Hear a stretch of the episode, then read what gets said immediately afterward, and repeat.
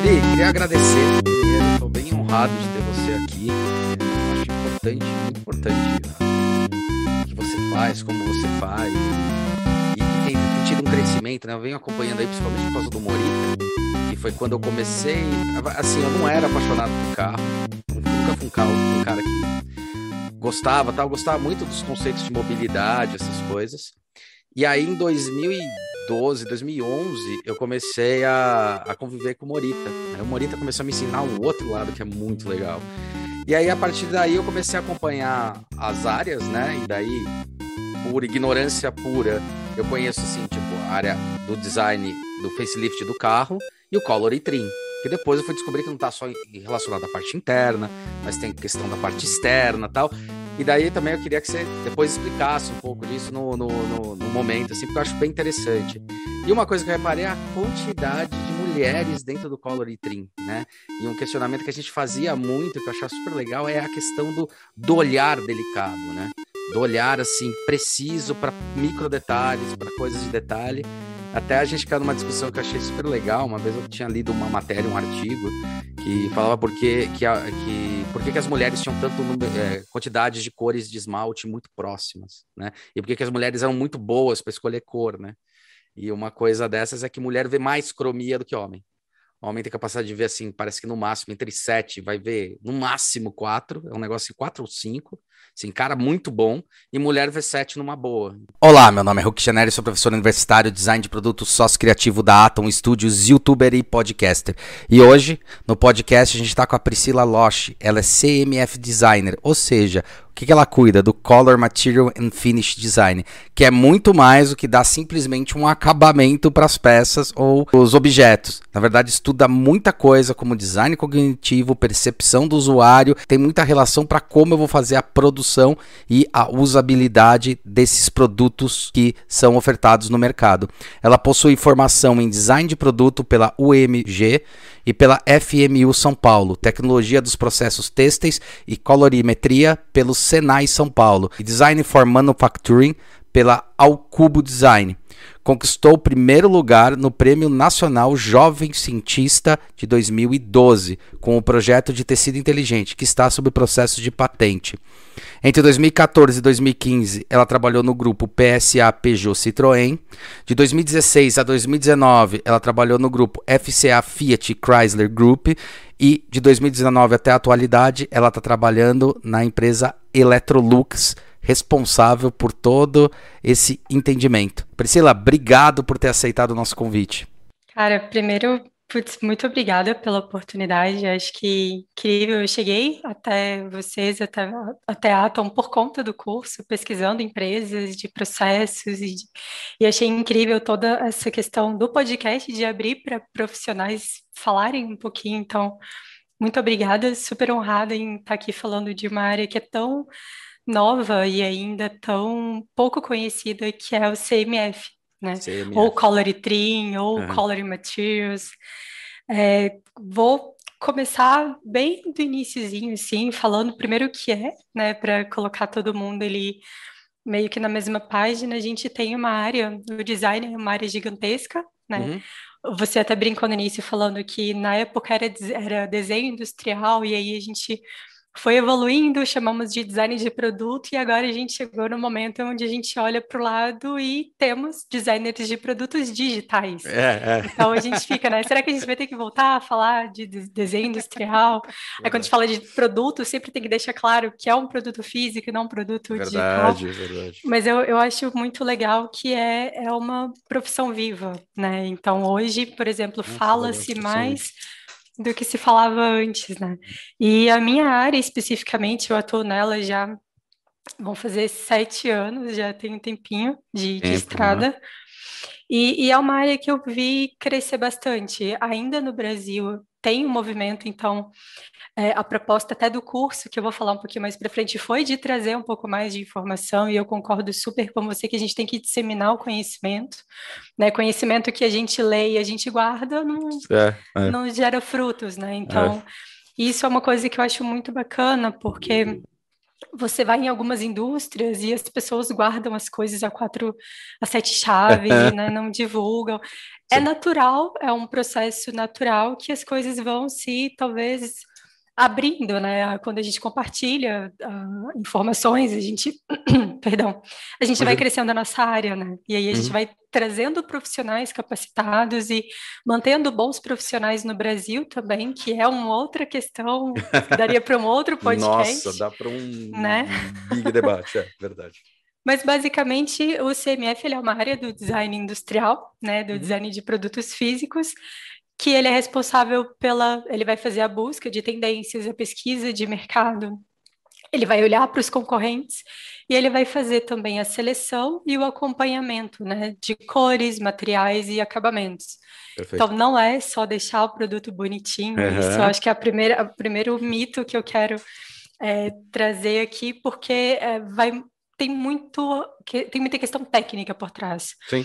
E o exemplo disso, sim, já vou até dar um, um, exemplo, eu trabalhei na indústria automotiva por bastante tempo, por cinco anos, uhum. e lá era função, do, lá a gente chama de color e trim, né? Uhum, então, uhum. CMF é uma nomenclatura que é muito utilizada, por exemplo, na Electrolux, onde eu trabalho, é CMF na indústria de é, é, eletrônicos também, a SMF. Linha marrom, linha branca, tal. Isso, coisas, tá. isso.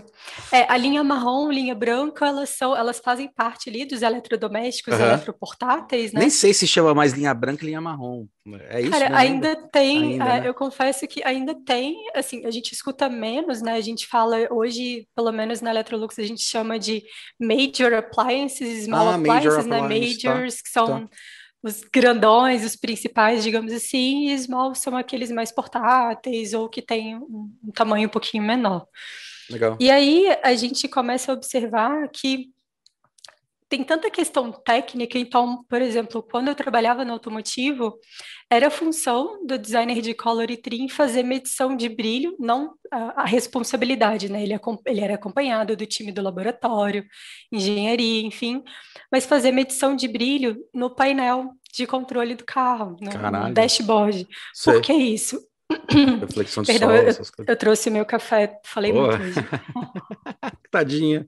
Você me disse que era um papo de café, eu o meu. eu não posso chegar sem o meu café. Achei que você ia chegar com chimarrão, bah. Ah, não. Tô... Falta um pouquinho ainda. Nossa, adoro, bom, cara. Bom. É bom, né? É pois bom, é. eu gosto. E aí, a, a gente é responsável por desenhar, desenvolver e até utilizar texturas nos produtos. Nossa, isso é e o que, que acontece? É muito bacana, né? Eu, eu tive. Che chega a ser, desculpa de interromper, chega a ser um pouco do estudo, ou tem, tem a ver com o paralelo com o estudo com aquele é, Surface Design? Sim, completamente. Ah, completamente. completamente. Né? Sim, e, e, um profissional super bacana nessa área é o Edney Eboli, que uhum. foi meu professor na faculdade, é um cara incrível que fez uh, mestrado dele nessa área de texturas. Temos, fizemos até um bate-papo, inclusive, para os nossos alunos do curso. E tá vendo, né? Eu vou abrindo um monte de parênteses, mas Vai, voltando... pode abrir, é isso aí, não, é isso aí. voltando na, no projeto do, do painel, quando, se a gente coloca, por exemplo, um painel que não tem nenhuma textura, que é um, completamente polido, uhum. a luz vai incidir, vai refletir. E isso é um critério de segurança dos carros que não pode ter a luz influenciando. E isso tá. entra, por exemplo, em questão de é, preto brilhante. Então, quando a gente tem algumas peças Aquele plásticas. Piano, piano, né? Aquela coisa. Black piano, é. isso a gente tem que ter um pouco de cuidado, porque é função né, do, do CMF, do Color Tree, fazer especificação, mas nem sempre ele pode seguir com o que ele quer só porque, por exemplo, ai, putz, é muito bonito, é bonito, claro mas vai causar acidente, né? Ou então vai, não vai passar na qualidade. E aí a gente começa a entender um pouquinho que a, a nossa área. A história, é uma... a história do boneco do fofão com uma faca dentro, lembra disso? Cara, eu não lembro disso. A gente tinha na infância o boneco do fofão e dentro dele tinha uma peça de plástico que travava a cabeça. Quando você tirava, era uma faca, cara. Um negócio de plástico parecia uma faca, assim, depois procura. É bizarro, tipo, totalmente de segurança. Bem bizarro. Que bom que as, as normas evoluíram, oh! né? E... Caiu em metro que não nos deixa, né? É. Sofrer mais tanto. Verdade. Mas e aí é, é, muito essa questão, sabe? Então, assim, o nosso trabalho do ICMF ele é muito feito junto com engenharia. Uhum. Então, assim, é, eu, eu acho Achei engraçado quando você comentou, né, que a empresa fala, ah, resolvemos isso, aquilo, falta só o design. e aí quando você chega no design, fala, cara, então volta todas as casas do teu projeto e vamos começar tudo de novo, porque tá tudo errado. Ou então, o cara vai gastar mais tempo e mais grana consertando sim, sim, coisas sim. se não tivesse te inserido no processo desde o início, né? Sim. Então, a, quando a gente fala de acabamentos, a gente não está falando do acabamento depois que o produto está pronto. Uhum. Então, por exemplo, se a gente vai fazer um, um projeto específico, eu preciso acompanhar o designer que está desenvolvendo esse produto, porque se eu quero fazer, por exemplo, duas cores no mesmo produto e é vai ser uma peça injetada, eu preciso ah. pensar que eu preciso ter a dupla injeção, bi-injeção, uhum. né? Então, uhum. são, são duas saídas ali de fluxo de material. E eu não posso decidir isso depois que ele estiver desenvolvendo o projeto. Sim. E aí, para passar isso para ele, a gente tem que passar para engenharia para poder fazer a análise de viabilidade de um molde, que é o molde mais caro. Então, de corpos finitos.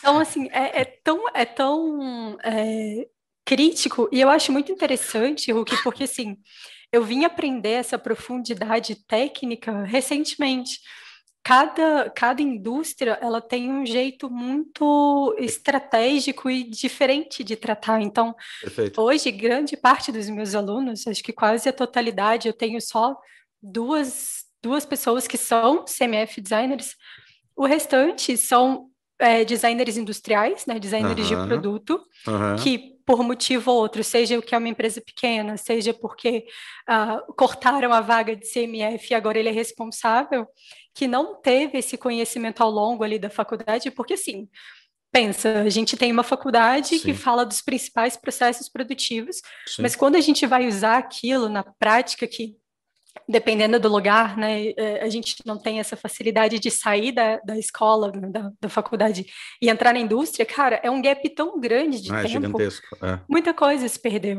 Uhum. E muita coisa que, que você vê na prática não te ensinaram em aula. Sim, até porque às, vezes, às vezes nem sabe, cara. Por causa Exato. Essa é a crítica da distância da, da faculdade e do mundo real, sabe? Ficar muito na teoria e daí, tipo, ah, isso Quer dizer, ó, agora eu estou vendo alguns professores começarem a comentar sobre tecnologias aditivas. Velho, isso já é mais velho que andar para trás para quem está no mercado. É. Sabe? É. E, e, eu acho que isso faz muita diferença, sabe? Porque, assim, eu estudei na UENG, na Universidade do Estado de Minas Gerais, na Escola de Design. Uhum. Fiz minha faculdade lá em Design de Produto. Uhum. E tive que parar no sexto período, perdão, no quinto período para poder me mudar para São Paulo, onde eu consegui estágio. Então, foi minha primeira oportunidade de trabalho. Então, eu estagiei por dois anos na Peugeot Citroën, que agora Legal. faz uhum. parte da Stellantis, né? Uhum. Do grupo Stellantis. E aí me mudei para São Paulo e tive que transferir o meu curso. Então, eu, eu me formei na FMU, na. Como chama o bairro? Saúde. Não. Aí agora eu não me lembro o nome do bairro já. Mas é meio Mas, lugar. É, tá, é, tá, uhum. Vila Mariana, eu acho. Tá, me tá, formei tá. na uhum. me formei na FMU e foi lá que eu tive as primeiras visões macros de, de aula com professores que tinham também experiência profissional, sabe? E eu vi o quanto que isso era rico. Uhum. Eu tive a honra de ser aluna e ser orientanda de graduação do João Gomes, João Gomes é o escritor do Nostálgico do Objeto. Sim, sim. Ele é o cara responsável pela linha vermelha do metrô de São Paulo. É, cara, verdade, era um crânio, é e eu um olhava crânio. assim. Sabe o piripaque do Chaves que você chega e fala, eu não sei, eu não sei como chegar. É. é não sei como chegar. A, as aulas que eu tive de gestão de projeto Nossa, caralho, foram com o Edney Eboli. O Edney Eboli, ele entrou na Volkswagen como estagiário, se não me engano, ele tem, ele tem uma, uma história incrível, assim. Entrou como estagiário, foi crescendo, trabalhou com Clay, foi para Color Trim, gerenciou a área, e era esse cara que me dava aula de gestão de projeto. Então, assim, você tem mais vivência do mercado e isso é muito importante, isso é muito rico. Então, eu acho que a, a, talvez um pouco do que você comentou no início, né, de que hoje os designers que estão sendo formados têm um pouco mais de informação, ou então eles estão mais atentos, talvez seja muito por isso também. Eu acho que hoje a, a, academia e a, a a indústria, né, elas estão se juntando e eu fico super feliz com isso, porque formamos, a gente precisa formar designer que atua para o mercado, que venda para a é, indústria. É, né? é. Então, isso, isso é um ponto bem importante. Eu acho que tem esses, eu tenho os dois lados, né? As duas moedas, aquela coisa. Para a indústria também é importante, que daí ele começa a entender. Nossa, meu cabelo tá para cima mesmo, olha lá. Ah, fodeu. Tudo bem, deixa, eu faço isso aqui, resolve. Eu fiz assim, eu vi. Tem uma coisa que é legal, porque também para a indústria, quando ela participa do, do, do meio acadêmico, ela também começa a gerar fomento para o crescimento dela mesma, não é uma mão de única via, né? Então a gente vê que todas as empresas que entraram em contato com algumas universidades, que realmente tentam incentivar, geraram emprego para esses alunos, geraram mais conhecimento e para eles eles também melhoraram o entendimento do que serve a profissão de design. Né? Aquelas que bloqueiam, aquelas universidades que bloqueiam, ou empresas que acham que é um custo, pô, aí dançou, né? Cara, eu tenho, eu tenho uma, uma teoria que é o seguinte, assim, tem que ser é, ganha-ganha, é, assim, win-win. E eu acho que é muito isso, porque a, a, academia, ela tem uma profundidade de pesquisa que na indústria geralmente a gente não consegue atingir. Exatamente. Então a gente não consegue ficar ali três, quatro anos aprofundando num tema.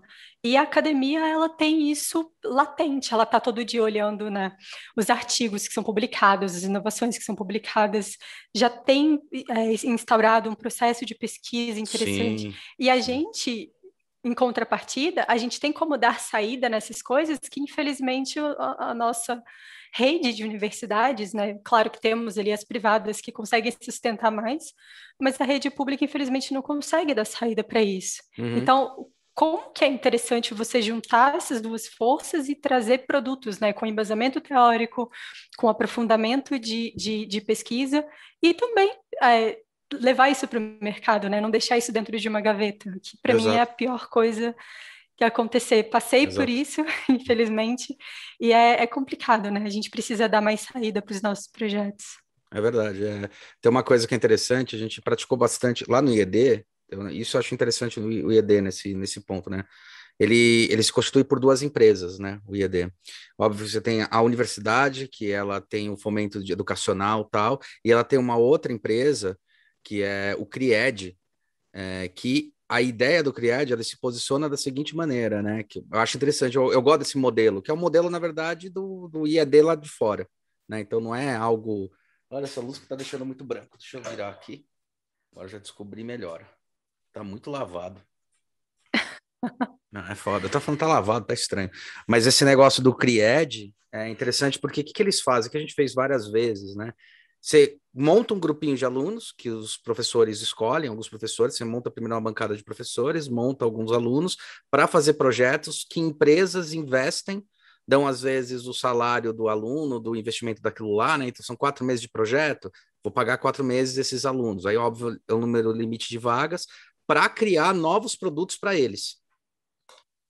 Né? Então isso aconteceu com várias marcas lá dentro. E é legal essa história é, porque eu comecei a refletir o quanto isso é o que a Whirlpool fez uma época, que ele tinha lá, acho que era Araras, alguma coisa assim, eu quase fui trabalhar lá, é, na época do, do, do, do Mário Fioretti, é, que era aquela, aquela base de inovação e pesquisa mesmo. Vamos testar, vamos ver, vamos ver como é que acontece, tal, porque a faculdade tem essa permissividade. Às vezes na empresa, os caras não têm muito tempo, você tem outros timings, né? Tanto que sempre que eu vou e vejo parte de P&D de empresas, a grande maioria de empresas, a parte de P&D é basicamente para resolver as problemáticas ou da produção ou da coisa que eu não estou falando que é um problema, mas ele não está focado em gerar novas coisas. Ele está, na verdade, como um auxílio super importante para tentar resolver problemas de coisas já existentes, né? Então é, é engraçado e a, as universidades Cara, podiam gerar isso. Sabe uma coisa que eu acho muito legal? É, a gente tem uma força muito grande quando a gente trabalha nas indústrias, e que é a questão de você ter várias especialidades, várias áreas com vários conhecimentos. E eu sou super a favor, eu já tive a oportunidade de trabalhar assim, e eu acho que é incrível. É, no, no, meu último trabalho, antes de sair do automotivo, eu fiquei dois anos na PSA, uhum. né, na Peugeot uhum. estagiária, uhum. e três anos na Fiat, então, uhum. antes de eu vir para a Electrolux. E, cara, eu participei de, de uma, de uma, não era nem um projeto, mas era um time interdisciplinar em desenvolvimento avançado. Então, tinha engenheiro, tinha pessoal da qualidade, tinha compras, tinha um monte de gente conversando e discutindo sobre inovações, sobre materiais inovadores, sobre. E eu acho que isso é tão legal, porque quando você tem um centro de P&D é, focado na problemática, a pessoa está resolvendo o problema. Sim. sim. Né? Então, assim, ela está resolvendo um problema direcionado para um projeto, então ela está focada no projeto que está acontecendo, e quando você faz isso é, sem ter essa obrigatoriedade de estar tá dedicada num projeto, isso é incrível. E aí você vai somando forças, né? Então, eu, eu acredito muito nesse tipo de, de, de trabalho, é algo que todo mundo em toda empresa pode fazer, né? Chama você, chama um engenheiro, um amigo teu, ou alguém da qualidade, amigo seu, faz ali um, um grupinho, começa a conversar, começa, né? E quando você vai ver, você já tem um grupo super interessante que já recebeu uma amostra de um fornecedor, e aí falando é, de CMF, é, né, que é a é, nossa é. demanda, já recebeu uma amostra bacana de um fornecedor, aí o cara do laboratório, ele, ele já tem disponibilidade para botar na máquina para rodar e fazer os testes, e aí compras já talvez entra para poder verificar como é que é o preço, o fornecedor é cadastrado, não é cadastrado. Uhum. Quando chega um projeto, você já tem um produto né, um, um material para poder utilizar nesse produto. E... Então, eu acho que o, o, a gente de CMF tem que pensar sempre mais lá na frente, né? Está sendo lançado já está velho. Sim, é, é, o design, na verdade, ele é cultuado para isso, né? Está pensando né? assim, no mínimo cinco anos à frente. O negócio que é interessante quando você fala de fornecedor, quantas vezes já aconteceu uma discussão, acho que você também deve ter acontecido mais do que comigo, porque a gente, a gente, eu sempre tive escritório, então eu trabalhei pouco, eu trabalhei para indústrias e com indústrias, e a gente já percebia isso, mas era normal. Mas para a empresa já havia acontecido, inclusive o Marcos Batista, que trabalhou na Bosch, Electrolux, na Bosch, Continental, depois virou MAB, ele comentava bastante isso. Cara, tinha várias vezes que a gente estava fazendo um projeto, e, e aí, cara, a gente tava um puta problema de coisa, e daí a gente pegava o projeto e abria para o fornecedor, que era o cara que estava desenvolvendo, sei lá, a grade tá desenvolvendo sei o que lá. O cara fala, ah, meu, tem uma tecnologia para isso, resolve assim, assim. Fala, puta, cara. Várias vezes, três meses de discussão com a engenharia que não resolveu, o fornecedor resolvia, porque falou, não, eu te entrego assim, tá tudo bem. Ou cor, ou tendência, isso acontece bastante, né?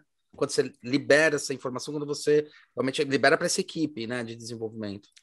É, a gente trabalha base... tem, tem duas formas de se fazer. Geralmente, uhum. quando a gente ainda não sabe muito bem a informação do material, vamos supor que é um material que não faz parte né, do nosso do nosso uh, booking é normal de materiais, é, uhum. da nossa materioteca. materioteca. Ou então é um material super diferente, ou então, sei lá, é um vidro. A gente hoje usa vidro, mas é um vidro super uau, diferente, ninguém sabe antes da gente movimentar todo mundo, a gente faz uma pergunta, uma pesquisa, a gente verifica, entra em contato com o fornecedor, tira ali algumas dúvidas.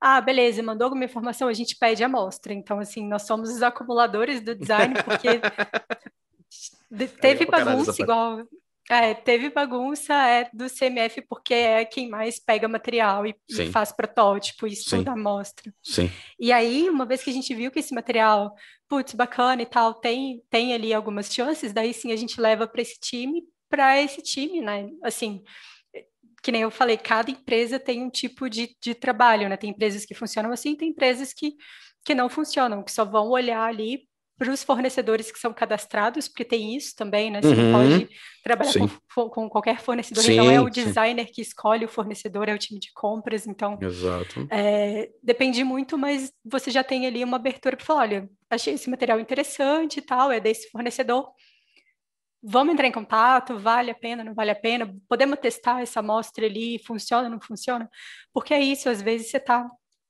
discutindo muito internamente, uhum. mas a melhor pessoa para saber sobre o processo é quem faz o processo. É quem faz o processo. É, é. o melhor para saber como que é o material é quem faz o material. Então Sim. são essas pessoas que vão te dar todas as informações.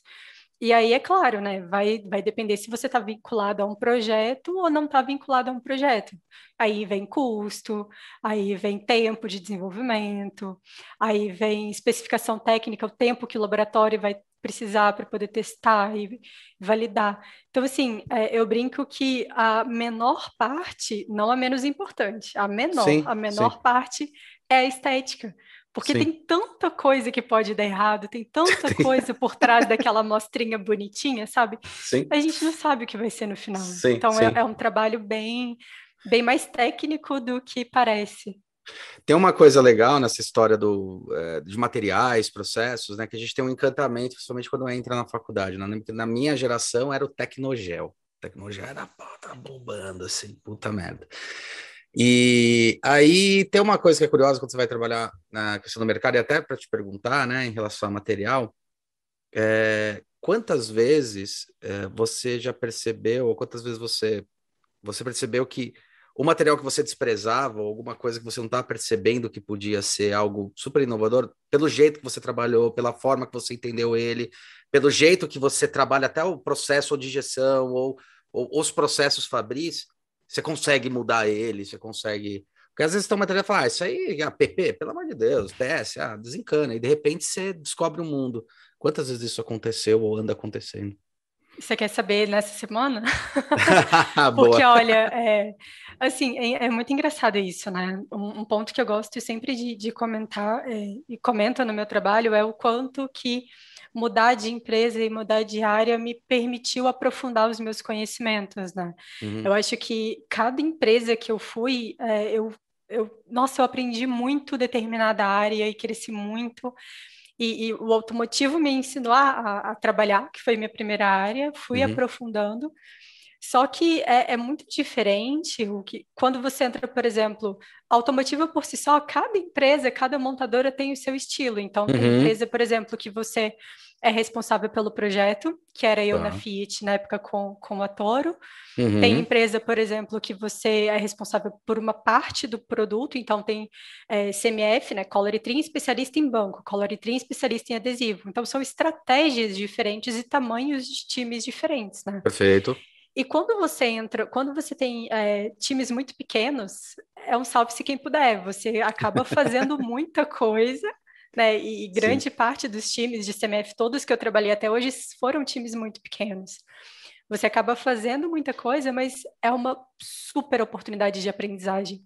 Então, assim, é, hoje, no trabalho que eu, que eu faço, eu vou muito mais a fundo nas, nas questões mais técnicas do que eu ia antes. Perfeito. Porque antes eu tinha um time, por exemplo, eu, eu determinava um material, um acabamento, alguma coisa assim, não que eu não acompanhasse, eu sim, acompanhava sim. até o fim, mas eu precisava ir menos na profundidade. Então eu poderia falar que eu quero essa xícara aqui preto brilhante. Perfeito. Ok, né? Se vai ser qual tipo de cerâmica, temperatura de, de, de, de queima da cerâmica e enfim, todos os detalhes, né? Uma peça preto brilhante, ela é injetada, ela, é, ela qual que é o, o melhor material para se injetar para ter um brilho maior? Isso a gente parava steps antes, porque uhum. a gente tinha muitas outras coisas para fazer e muitos outros materiais para trabalhar. Hoje a gente vai assim, é como se fosse um iceberg, né? A gente uhum. entrega pontinha, mas todo o processo que a gente faz para chegar nessa pontinha é muito grande. Então, eu tenho que estar tá com, engen com o engenheiro, que nem você falou, por exemplo, ah, vamos injetar uma peça. Hoje em dia, existe uma tendência, e até já puxo o gancho que você comentou, né? A gente fala muito de sustentabilidade. Sustentabilidade hoje não é uma tendência, ela está acontecendo. Não, ela é, ela é, ela é. Ela, ela tá aí, ou é você, processo, a, né? É, ou você faz, ou, ou, né, ou então você vai ser cobrado por isso, de alguma forma. É. Então, a sustentabilidade hoje, para o CMF, ela trouxe impactos muito grandes. Porque antigamente a gente falava de cromar as peças. Até hoje a gente tem peças cromadas, sim, espelhadas. Sim, sim. Só, que aí você vai agressão, vendo a evolução. Cara. É. cara, a água que você usa no processo de banho, ela não pode ser devolvida para a natureza. Imediatamente ela precisa ser tratada e ainda assim ela tem metais pesados que podem ser nocivos. E aí você começa a olhar o processo. A grey wash, né? No final das contas fica virando a grey water, né? Não tem como ser green, né? No final das contas, green water. Cara, não, não tem como. E aí, assim, é um processo que. E aí tem evolução, né? Aí, como que as empresas fazem? Cara, as pessoas querem cromado. Como é que a gente vai fazer um cromado mais sustentável? Aí a gente vai para uma pintura, uma pintura que simula um cromado. Aí você vai, putz, cara, mas olha, a pintura é bacana, ela oferece uma, uma quantidade gigantesca de efeitos, de cores, de luminantes. Beleza, incrível é um pós-processo, é um pós-processo uhum. e por isso é mais caro, é um pós-processo, por isso é menos sustentável. Então, aí você vai vai chegando e as empresas estão caminhando também, eu acho isso muito legal, elas estão sendo meio que obrigadas a se inovarem e a, e a nos mostrarem soluções para que a gente tenha o cromado, sem ter sim. que passar pelo processo do cromagem. Sim, sim. Né? Então, eu vejo que é, tem muita essa evolução e a gente tem que ser muito responsável também, sabe? Tanto no momento que a gente é, seleciona o produto que a gente vai fazer, né? Até eu tive um curso com o Caetano da, da Ao Cubo Design sobre uhum. DFM. Uhum. E foi um curso incrível, assim, e, e me fez parar para pensar no número de peças que a gente usa para poder desenvolver um produto. né? E aí, o quanto que isso está impactando o processo de uma forma geral. Perfeito. Né? Então, se eu for parar para pensar, beleza, você colocou um produto no, no, no mercado para vender, mas a grande responsabilidade de como ele vai ser daqui para frente é do designer, é do sim. CMF, é de quem desenha, sim. é de quem produz. Sim. Então, é uma responsabilidade muito grande. Eu vejo, sim, essa... É, nem chamo mais de tendência. Para mim, tendência é quase né, mil outras coisas, mas sim, sim. a sustentabilidade é obrigação é já, é, é pré-requisito, é. Eu é, é, aí que eu tenho um pouco da briga quando tem, tem essa história de tipo a questão de sustentabilidade, né? Eu costumo brincar com os alunos quando eu falo, eu falo assim, galera, vamos falar sobre sustentabilidade, vamos. Então legal. Qual que é o produto? Qual que são? Me falam produtos biodegradáveis. Aí eles começam, né? Madeira, tal, tal, tal. Brinca com ele. Fala, o que mais? É, tal, esses 10 são biodegradáveis. O resto não é? Não. Sabia que o césio é biodegradável? Como assim? Falei, o metal também é biodegradável. O plástico também é biodegradável. Tudo é biodegradável. Eu começo com essa pauta, né? Pô, mas e aí? Eu falei, então, a questão não é biodegradável. A questão é, é, é o ciclo de uso em relação a descartabilidade, o que vai acontecer depois dessa descartabilidade e o quanto você pode retornar a entropia que você retirou. Né? Então começa com essa discussão, porque eu comento que, por exemplo, empresas como a Electrolux, como a Tilibra, quando, quando várias empresas muito grandes, elas têm do governo, né? Assim, é, não só incentivos, mas é, regras muito rígidas para se você retira, você tem que devolver. Se você retira a água e transforma ela em gray, você tem que devolver depois ela green de novo. Você tem que, que fazer o tratamento. Então, eu costumo brincar que, assim, na verdade, não é nem brincar, é mostrar que, na verdade, às vezes, um catador de lixo que pegou um papel lá no coisa, fez o reciclado, e você fica falando, ah, isso que é sustentabilidade. Cara, o cara, ele não, ele tá mal amparado, é, ele às vezes vai triturar esse papel é, no motor a diesel, que vai poluir para caramba, onde vai essa poluição. Ele vai ter que fazer a lavagem desse papel, porque infelizmente o mercado consumidor exige, igual você falou, Cromar, exige que tenha que ser branco, então ele vai fazer a lavagem que ele tem, que são produtos químicos, que ele vai jogar onde? No lençol freático. Hum. E empresas como Tilibra, por exemplo, dando o exemplo do papel, que é a coisa que mais impacta, né? É, quando vai ter a grande discussão, né? A Tilibra ela tem uma maneira sustentável que ela é obrigada a fazer, ela tem que fazer todo o retorno, tudo que ela produz, até porque numa indústria não se perde um centímetro cúbico de nada. Então sobrou a casca, vai usar para aquecer o forno que vai fazer tal coisa com tal coisa. Então, eu sempre falo, tem que tomar muito cuidado, porque a sustentabilidade está falando não só do, da materialidade das coisas, mas a questão da responsabilidade de como vai ser o ciclo disso. Sim. Né? Como vai se encaixar Cara, essa história? Eu tenho, eu tenho um case super legal, assim, que eu me orgulho muito de contar. Eu pude fazer parte pelo tempo que eu estava na, na, Fiat, uhum. uh, que chama Cooper Árvore, Árvore da Vida. Uhum. É, a Fiat, ela tem, né, ali na, em Betim, Minas Gerais, uhum. ela tem, ela está numa comunidade e essa comunidade criou uma cooperativa chamada Cooper Árvore com um projeto chamado Árvore da Vida. E nada mais é do que uh, desenvolvimento de mulheres daquela região para trabalharem, gerar renda, né, gerar mão de obra especializada, e a Fiat, a gente recebe muitos materiais, né? Então, a gente está desenvolvendo um projeto novo, a gente tem que receber amostras dos fornecedores que vão, é, algumas amostras a gente monta banco, algumas amostras vão para serem testadas em laboratório, e aquilo vai gerando um volume grande. Então, é, o que, que a Fiat faz? A Fiat cede esses materiais, são cintos de segurança, são tecidos anti-chama, porque já estão, na, na maioria das vezes, já estão naquela, naquelas regras de segurança uhum. que, que os automóveis exigem, né? Uhum. E aí ela, ele, elas pegam esse material e transformam isso em vários outros produtos.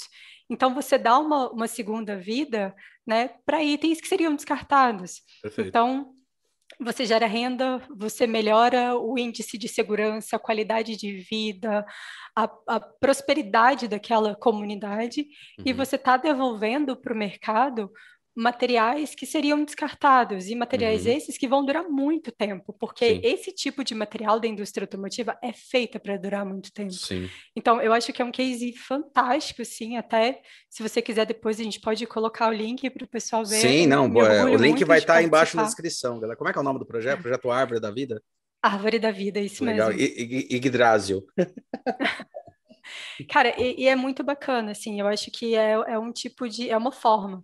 E a mesma coisa que você falou, né? É, sustentabilidade hoje, para mim, tá quase que falar que nem falar de Preciso religião, falar água. de futebol e falar de sustentabilidade estão é. no mesmo nível, porque Sim. é tão mais profundo do que isso que, que a gente está falando, né? Muito então mais. eu e, e, eu acho bom que, que esse assunto esteja cada vez mais sendo discutido, não só para os CMFs, mas para os designers, para os engenheiros, para todo mundo que é responsável por colocar produtos no mercado, né?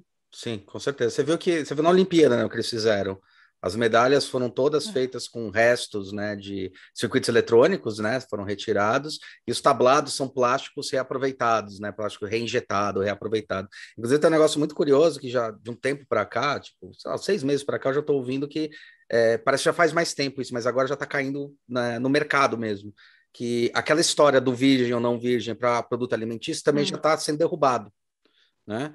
Que já está conseguindo fazer a reciclagem e chegar no nível ao qual eu posso colocar produtos alimentícios dentro desses materiais reciclados, porque eles não são contaminados, né? Então isso é uma uhum. evolução. A Lego, que é uma das maiores produtoras de, de brinquedo, tá, o ABS e tal que eles usam, eles colocaram a responsabilidade de 2030 estarem todos os materiais com o ciclo sustentável deles, com os bioplásticos, biopolímeros, é. né? Então, acho Eles que isso fizeram, é... né? Acho que um, uns produtos assim com plástico já sim, bio, sim, biodegradável, sim, né? Uma sim, eles já estão. Eles estão querendo que a linha todas em, do, em 2030 esteja assim, toda a linha deles. Toda a linha. Então, assim, é, é uma coisa que também eu brigo, né? Eu adoro plá, eu adoro polímeros, né? Adoro plástico. Eu sempre falo isso. E acho um absurdo quando assim, se joga, quando faz um monte de coisa em cima disso mas tem que entender que você tem o bioplástico, que você tem pesquisas, tem várias empresas que estão pesquisando muito a fundo, elas são cobradas o tempo todo para essa pesquisa responsabilidade social. Então, é muito fácil, né, é, falar que só produtos naturais são produtos bio, são produtos ecologicamente corretos. Sob que ponto de vista, né? A gente está tendo aí uma, um agravamento péssimo da questão do desmatamento, né? É, então, também tem essa questão de ciclo, né? E até eu ia te falar um negócio, eu ia te perguntar uma coisa, que são esses materiais mais tanto contemporâneos quanto materiais mais inusitados, né? Que a gente está tendo aí, por exemplo, banco de Mercedes sendo forrado com fibra de coco, toda essa pesquisa, você tem couros, né? Eu nunca tinha ouvido falar na proposta vegana, até três anos atrás, a proposta vegana para roupas, né? Tingimento tal. Isso aí também faz parte de todo esse core e toda essa, essa história, né? E como é, alinhar aí... isso com a expectativa da porra do cliente? Aí, se a gente for falar de couro, a gente é, é, outro podcast também, mas de uma forma super resumida. O que é couro é a pele do animal. Ponto. Uhum. Isso é couro. Tudo que não foi isso não é couro. Né? Uhum. Isso não sou eu, Priscila, que estou falando. Sim, sim, Existe a, a característica do material, é isso aí. Isso, a Associação Brasileira da Indústria de Cortumes, agora eu não sei a sigla direitinho, mas essa é, é, é o porquê. Aí entra ah, couro vegano. É, eu vi até de uma, de uma estilista super famosa recentemente, agora, nossa, me fugiu o nome, mas ela falou: Nossa, o, o couro que não agride meio ambiente. Aí você vai olhar, é PU, poliuretano. É, não é couro. É, não é coro. E assim, é, existem várias discussões sobre isso, eu não vou entrar no mérito do sim. defendo ou não defendo. Sim, sim, sim. Mas eu acho que qualquer tipo de material, ele precisa ser, ah, beleza, você vai vender isso com uma pegada, né, para falar que ele é sustentável, para falar que ele é ele agride menos o meio ambiente. Então, vamos a fundo ali, né? Vamos hum. atrás do toda a história do da produto. cadeia, né? Da cadeia. Ah. E tem, e tem uma, uma empresa que eu conheci, é, chama Matéria Brasil, é uma empresa do Rio de Janeiro, e eles são, não confesso que eu não sei se ainda é dessa forma, tá? Tem tá, um tempo que eu falei com eles, uhum. mas eles são a ponte, assim, então eles são uma espécie de uma consultoria de materiais, é, eles têm uma materioteca digital, então você consegue ver quais são os materiais que as empresas divulgam lá e tudo mais. E aí, só que para você oferecer o teu material, você tem que responder para um monte de questões sobre reutilização de água, serviço escravo, é, várias coisas que É, a pegada social, olha. a pegada ecológica, a pegada de água, é. a pegada de carbono, tudo isso, né? Sim, porque não adianta você falar assim, ah, mas o, o, meu produto hoje, ele, ele não, não, ele é sustentável, mas como é que foi para produzir ele? Exato. Como é que foi a matéria-prima? Exato, né? exato, Então, é uma discussão super grande, Sim. mas eu acho que é, a gente, como designer, tem a obrigação de ser curioso, de pesquisar, porque assim a gente pode morrer pela boca muito fácil, sabe? Sim. Então isso é, é, é, super importante. E além disso, eu acho que a gente tem que também ter o, o, eu sou mineira, né? Sou de Minas Gerais e falam que mineiro é desconfiado. Eu sou vezes dois, porque eu sou designer. Então, nossa, olha que material. Putz, é mesmo? Vamos ver. Me conta. Quem que é o fornecedor? De onde que vem? Putz, mas vem marítimo, vem naval, é claro que a gente não pode também, né? Não, não somos é, utópicos de falar que a gente consegue fazer tudo em casa, de que tudo Sim. tem que ser natural. Sim. Não, o mercado não é assim, o mundo não é assim, e dificilmente eu acredito que seja. Mas aquilo que a gente puder fazer para melhorar o impacto disso no nosso produto é nossa responsabilidade. Sim, sim, eu acho que de pouco. É, aí é que a gente vai começar a desenvolver tecnologias para que se torne é, algo que se torne padrão, né? Não adianta, é assim que funciona, né? Senão você vive numa utopia, né? Mas o pouco que você já pode, quando você exige de uma empresa, tá? Qual que é o seu capital de, de, de é, é, humano que você está produzindo isso daí? Assim, eu, eu, lembro que teve um projeto que a gente envolveu, uma coisa super besta, mas teve um projeto que a gente está fazendo o primeiro perfume lá que a gente fez na história, na, na história do nosso escritório, para uma empresa grande que era Luísa Brunet, teve um momento que a gente estava decidindo uma tampografia. E aí nessa tampografia tinha dois elementos, né? Um deles é que a gente percebeu que se a gente fizesse de um certo modo a tampografia, com brilho lá que a gente queria, a gente usa um resíduo químico que era muito mais prejudicial e precisava passar por dois processos. Falou, não, então vamos tampar, vamos fazer uma coisa mais neutra, que passa por um processo e nada químico. Nada químico agressivo para a pessoa que ia colocar. Porque também é o contrário do que muita gente pensa dentro da indústria, que aí eu acho que está a grande, a grande, o grande ponto, é que não, não conheci nenhuma indústria até hoje que não tem um ser humano que não está fazendo alguma parte do processo. Que ele não vai pegar no final da obra, dar um, pelo menos uma checada, dar uma raspada no produto, dar um acabamento. Sempre tem uma mão humana ali e sempre tem esse, essa característica. Então, isso também é importante de verificar na questão da produção, né? na questão do ecológico, né? O ecológico está falando sobre ecossistema e não sobre florzinhas e bichinhos, né? Só. Sim, e cara, dá para fazer isso, né? Se for parar para pensar assim. É claro que nesse caso você comentou que queria uma coisa metálica, mas putz, será que a inserção de alguma informação que você quer dar, ao invés de ser um, um pós um pós-processo, se você vai ter um molde só para fazer determinada coisa, coloca isso no molde, você Exato. vai ter uma diferenciação, você vai ter Exato. um relevo, você não vai ter um pós-processo, não Exato. vai aumentar teu custo. Claro, né? Eu tô falando de investimento de ferramental versus o custo sim, sim. desenvolvido, mas é, é uma possibilidade verdade. Sim. É, uma coisa que eu, sempre falo, eu, eu, comento bastante que é, quanto eu, eu, brinco com os meus clientes e falo, cara, quanto mais peças você coloca no seu projeto, mais complexo ele se torna. Quanto mais complexo ele se torna, é, eu falo, quanto maior o número de emendas, maior o número de merda que pode dar no seu projeto, que né, não, o não encaixa, né? Mas e eu falo outra coisa, também tem uma inteligência que às vezes as pessoas não percebem no desenho de projeto, que tem a ver com isso aí que você faz, o que eu faço, tal, de produto aí, né? De produto físico, né? Agora tem que falar, produto é. físico. que é você tentar reduzir processos de produção, falar, cara, e se eu juntar isso, faço uma peça só, num processo só, e reduzo a quantidade de molde que vai ser feito, de processos, de coisas. Então, quando você começa a integrar e essa inteligência de você integrar, puta, eu consigo colocar esse sistema aqui, mais para colocar, eu preciso desenvolver esse sistema. A gente tá fazendo uma linha agora para para brinquedo de criança, para linha Barbie e tal, que a gente foi foi Barbie não, né? Vai servir para várias, que é da, da Pup. E a gente está desenvolvendo isso, e daí teve uns produtos que estavam à venda, sempre olha os produtos e fala: olha, eu acho que dá para a gente otimizar essa produção. Eu vi que esse produto que vocês têm tem sete peças, vamos otimizar, tentar reduzir para três, sabe? Isso também é pensar é, é, na cadeia, sabe? Acho que esses impactos é que a gente consegue ter nessa, nessa questão. Agora, dentro disso, como alinhar as expectativas do público que é, que é ignorante, assim, no, no sentido, ainda está discutindo a ecologia do ponto de vista ah, se o papel é reciclado ou não, quando a gente já, quando eu sei que a indústria, todo mundo já está discutindo outro nível, que é a produção tal, e como é que você alinha as expectativas? Então, se esse produto que você comentou, ele vai ser feito em sete peças, ou ele vai ser feito em três peças, isso vai impactar na percepção do consumidor? Na verdade, vai até melhorar. Porque se isso não for impactar, tem coisa que é muito mais da estratégia do negócio do que da percepção dele.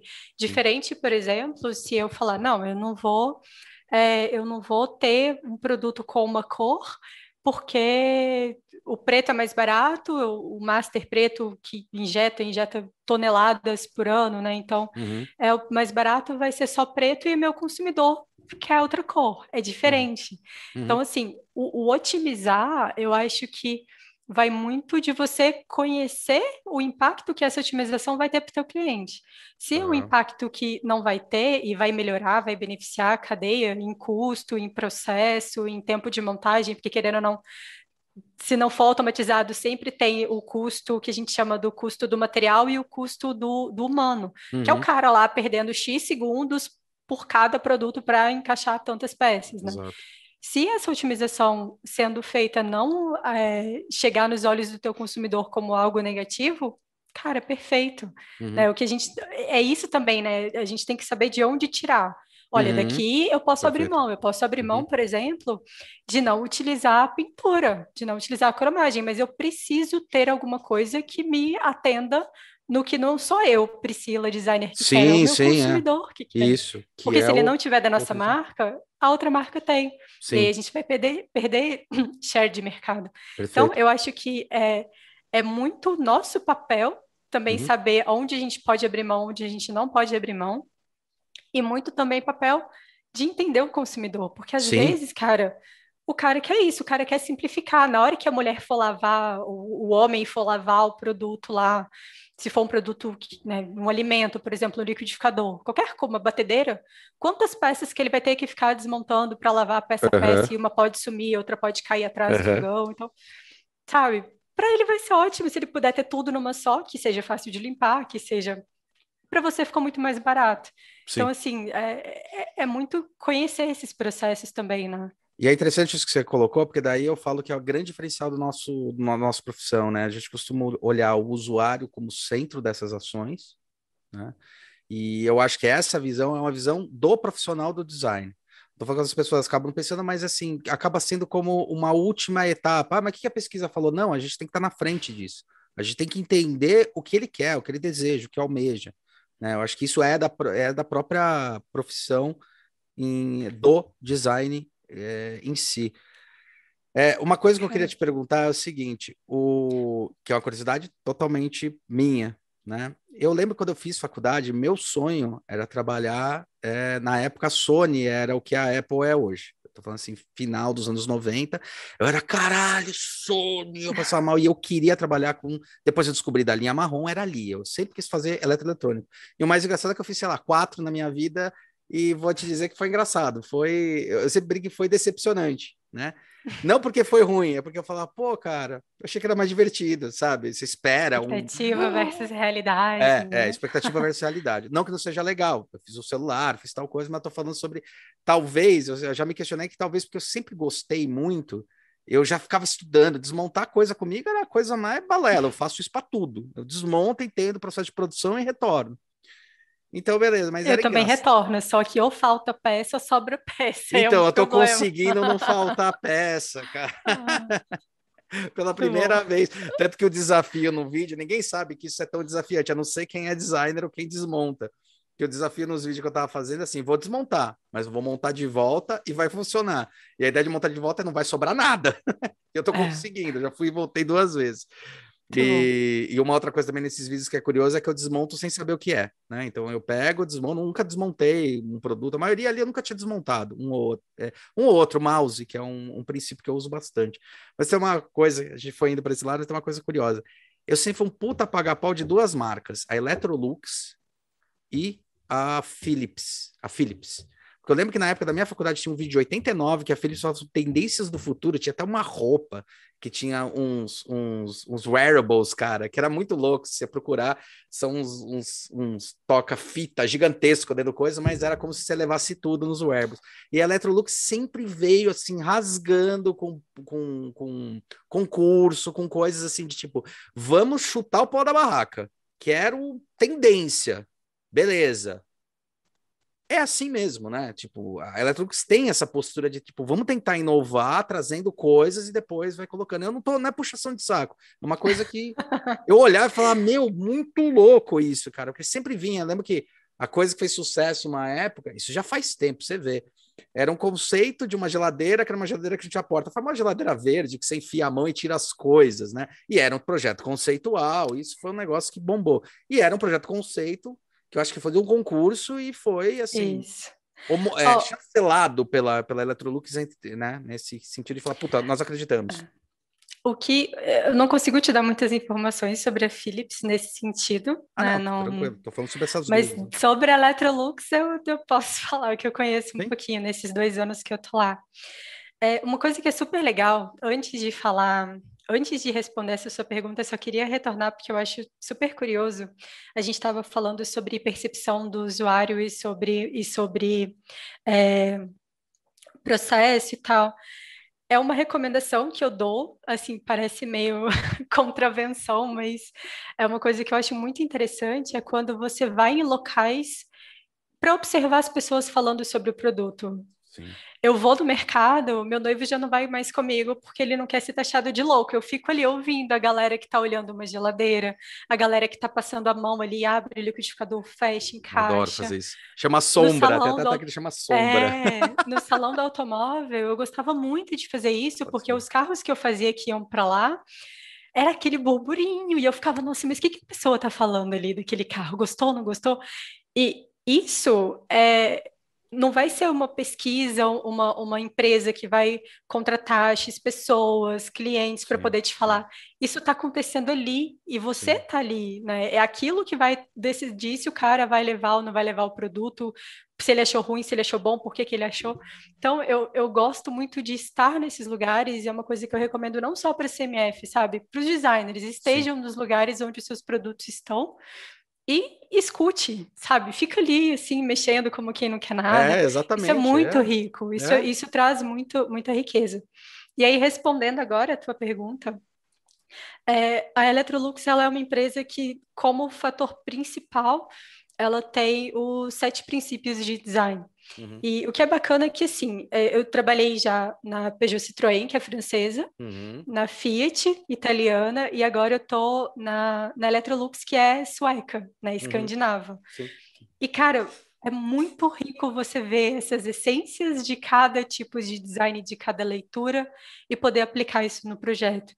Então, uma coisa que eu acho super rica, a Electrolux, ela tem essa questão do material pelo material, da excelência da execução, da busca pela melhoria focada no usuário. Uhum. Então, tudo é focado no usuário, focar, que é o user-centric, né? É, é. Então, Human isso é uma filosofia. UX, é, é do HCD da IDEO, né? Uhum, uhum. Então, é muito, é muito isso, e eu acho que, sim, é claro que como qualquer outra indústria, seja automotiva, seja... Tem milhares de restrições de custo, de, de tempo de desenvolvimento, de aceitação de público também. Uhum. Então, que, que às vezes não permite que a gente faça, desenvolva e, e lance para o mercado projetos que a gente lançaria. Uhum. E aí entra aí a importância do concurso. Esse concurso que você comentou da geladeira, ele era um concurso que eu, putz, eu não sei se era Electrolux Lab, Design Lab, uma coisa Era uma assim. coisa assim, era para tendências mesmo. Era para era para estudantes, para pessoas fora da empresa desenvolverem ali produtos para o futuro. Uhum. E eu achei super bacana, porque olha o quanto que a, a, a, academia te traz insights naquela época, né? Estudantes que estão pesquisando outras coisas e dentro de outros mercados trazem insights, pessoas de outras indústrias que nunca desenvolveram uma geladeira e não sabem uhum. como é uma geladeira, trazem para, né? Então, eu acho que esse tipo de concurso, é, ele alimenta muito, né? Alimentou muito essas coisas. Sim. E eu vejo que tem muita questão cultural também, independente, de novo, né, de qualquer marca. Perfeito. Se você chega, por exemplo, em países que são países mais frios, países nórdicos, uhum. existe uma incidência, e aí eu estou falando da minha época de três anos atrás, Tranquilo. porque eu saí do automotivo, não sei se ainda é assim, uhum. mas existia muito uma maior aceitação de produtos mais coloridos, de carros coloridos, uhum. de carros que. Porque eram, eram cidades mais cinzas, eram cidades mais frias. Quando você entra, por exemplo, num mercado como o nosso, onde ainda existe muito a questão do, mas eu vou comprar esse carro porque quando eu for vender, não vai desvalorizar tanto. Eu Perfeito. vou comprar o carro preto, porque quando Perfeito. eu vender. Então, assim, é muito difícil você, de novo, né, fazer, tomar as decisões de inovação. Beleza, a inovação está rolando, você está olhando para Salão de Milão, Salão do sim, Automóvel de Genebra, sim. você está olhando para tanta coisa, mas, cara, beleza, pega tudo isso, CES, por exemplo, que agora virou né, o, novo Salão do é, Automóvel, é, que todo é, é mundo quer divulgar lá. É cara, beleza, pega tudo isso, mas não faz um Ctrl-C, Ctrl-V. Entende sim. qual que é, né? Qual que é o teu consumidor? Ele está pronto para isso? Porque às vezes é isso, né? Ele não está, Às né? vezes você está você tá buscando, e aí é é um, são projetos tão longos, né? Você comentou da Electrolux, que são eletrodomésticos, tem os automotivos também. São projetos tão longos que, beleza, a gente pode colocar um quê ali, você pode criar um carro conceitual, você pode uhum. criar um produto mais nichado, mas leva tempo, sabe? Leva Sim. tempo. É, e esse negócio o que a gente chama né, de tropicalização, quando traz alguma coisa para cá, né? Pelo menos em produto a gente fez, uma vez a gente fazendo design para a MAB, teve um negócio muito curioso, né? Está desenvolvendo uma nova linha de, de, de, refrigeradores lá em 2011, 2012. O Marcos Batista trabalhou na MAB, depois o, o, o, Leonardo Romeu, que é nosso correspondente lá na Espanha, né? Hum. E ele estava lá na gerência na época e a gente estava fazendo é, essa coisa. Então fui eu, o Marcos, a gente acabou. O Marcos acabou montando o time, eu estava nesse time para gerenciar e a gente estava fazendo projeto conceito para eles. Teve um momento em que a gente chegou num produto que é bem curioso isso que você falou a gente estava vendo um produto lá e daí a gente descobriu no Japão mesmo, no Japão, e depois foi na Liberdade achar um tapetinho que era de, de polímero, um polímero, e esse tapetinho de polímero, ele tinha uma característica, aquele polímero tinha uma característica que, se você colocar tudo, ele você colocava, no, é, ele é vendido no Japão tal, então você colocava ele na, na, no negócio de fruta da geladeira, e quando você colocava o produto em cima, ele fazia com que desse menos incidência de, de bactérias, então demorava mais para o produto estragar. Então, esse polímero tinha essa capacidade de não deixar proliferar. Então, o produto durava muito mais dentro da geladeira, dentro daquela bandeja de geladeira. Cara, a gente pesquisou, descobriu polímero, nada tipo super, ultra, mega blaster. Era um aditivo que se colocava no polímero e tal. Falou, cara, legal. Vamos pensar isso. Imagina se a gente faz isso numa gaveta e não no produto. E daí a gente pegou isso daí e imaginou dentro da gaveta, além de outras coisas. Falou, tá bom, agora vamos tirar a prova dos nove, né? É, é, que é o seguinte, vamos agora começar a fazer uma pesquisa desse jeito que você fez, que é a sombra, a qualitativa, e, e perguntar para as pessoas e começar a conversar, trocar uma ideia, e falando algumas coisas e tentar entender um pouco o que, que acontecia. Aí a gente chegou num negócio que foi muito curioso. A cultura japonesa, quando o cara fala, olha, esse tapetinho vai, você coloca na sua geladeira e vai funcionar, o japonês vai lá, culturalmente, o japonês vai lá, coloca no coisa e não discute. No Brasil, a gente descobriu o seguinte, que a gente precisou criar conceitualmente um botão falso para avisar que aquela bandeja estava funcionando. Tinha uma coisa que a gente percebeu em eletrodomésticos, como o Marcos trouxe bastante isso, que ele estudou, ele fez bastante tempo, principalmente linha molhada, né? Então, ele fala assim, cara, era muito louco, porque máquina de lavar, top load, ela não é a melhor lavagem, ela arregaça a tua roupa. Só que no Brasil, a front load não entrava, porque o brasileiro tem a mania de querer ver para crer. Então, assim, não, quantidade de sabão que tá pedindo não serve. Aí botava o pauzinho bem no sistema, abre e joga o sabão. Então a gente começou a perceber coisas assim, da percepção, tipo, não, não acredito, não, não, não funciona. Então, vai ter. Aí a gente fez uma segunda pesquisa assim, então, vai ter uma, uma, uma. A gente fez uma pesquisa simples. Tem esse produto, você confia nele? Não. E se eu te falar que existe? Ah, não sei, eu não acredito, não. Japonês? Ah, até pode ser, mas não sei. A gente levou o produto, foi fazer. Aí a gente fez a segunda pesquisa, com uma tendência que era assim: se a gente colocar um botão, vamos ver. Então, esse daqui, daí você aperta o botão, e daí a gente fez um negócio que seria girando, assim, né? Umas luzinhas girando só. E daí começa a funcionar o negócio de descontaminação. Puta, que legal. Aí tinha a resposta do tipo: Nossa, na hora que apertar, eu consigo fazer isso aqui descontaminar? Consegue. Aí a gente começou a perceber isso. Se o cara não tem o controle, ou se ele não acionou, ou se ele não deu o comando, no Brasil, cultura brasileira, ele não conseguia acreditar que aquilo poderia funcionar. Então tinha muito essa questão, uhum. que foi uma coisa muito curiosa na questão de tropicalização. Teve uma outra pesquisa. Talvez a, é, talvez falar. a questão do feedback também, sabe? Eu acho é. que a gente tem muita necessidade Exato. de ter o feedback Exato. daquilo. Tá funcionando ou não tá funcionando? Exato. Né? Sim. Sim. Mas, é, é, foi uma coisa curiosa, a gente percebeu que era muito é, do Brasil, né? Quando ele falou que essa máquina top load era um problema, né? Tem até um. Ah, sim. Tem uma, uma coisa que era curiosa, é, que era. Como é que fala? Era a venda de refrigeradores com fazedor de gelo, ice machine, que era muito curioso. Eu falei, é engraçado, é, as, as, as, geladeiras de ice machine, elas são muito boas, com ice machine, elas são muito boas para vender, mas elas são os maiores índices de reclamação depois. Porque a pessoa compra, fala, não, ice machine, beleza, mas aí qual que é a reclamação? Não tem espaço no meu freezer. Claro que não tem, você tem uma máquina de gelo que você tomou a é. decisão de usar entendeu? Na porta também, Na né? porta, isso. Tira espaço isso. da porta. Tira espaço, daí a pessoa compra por impulso, porque tem essa tecnologia, mas depois fala, puta, mas falta espaço na minha geladeira, né? São, são parâmetros bem, bem complexos, né, de é. mexer. E aí, até isso, a gente tem que entender também o quanto que o CMF é importante para sinalizar Sim. as coisas, né? Perfeito. Seja é, só, só queria pegar o gancho do que você comentou e eu falei da questão do feedback. A gente lançou uh, atualmente a nossa lava-louça, que foi o primeiro projeto que eu fiz logo que entrei na Electrolux. E como o CMF é importante para poder fazer a identificação, né? É, a gente sabe que algumas pessoas. Primeiro, lava-louça não é um produto tão é, vendido e comercializado, né? Ainda é um produto nichado que, acredito eu, por conta da pandemia, as pessoas descobriram que é péssimo ficar lavando louça e aí compraram, né? Adquiriram lava-louça, mas, enfim, ainda assim é um, é um produto pouco consumido em relação a, aos demais, fogão, refrigerador, enfim.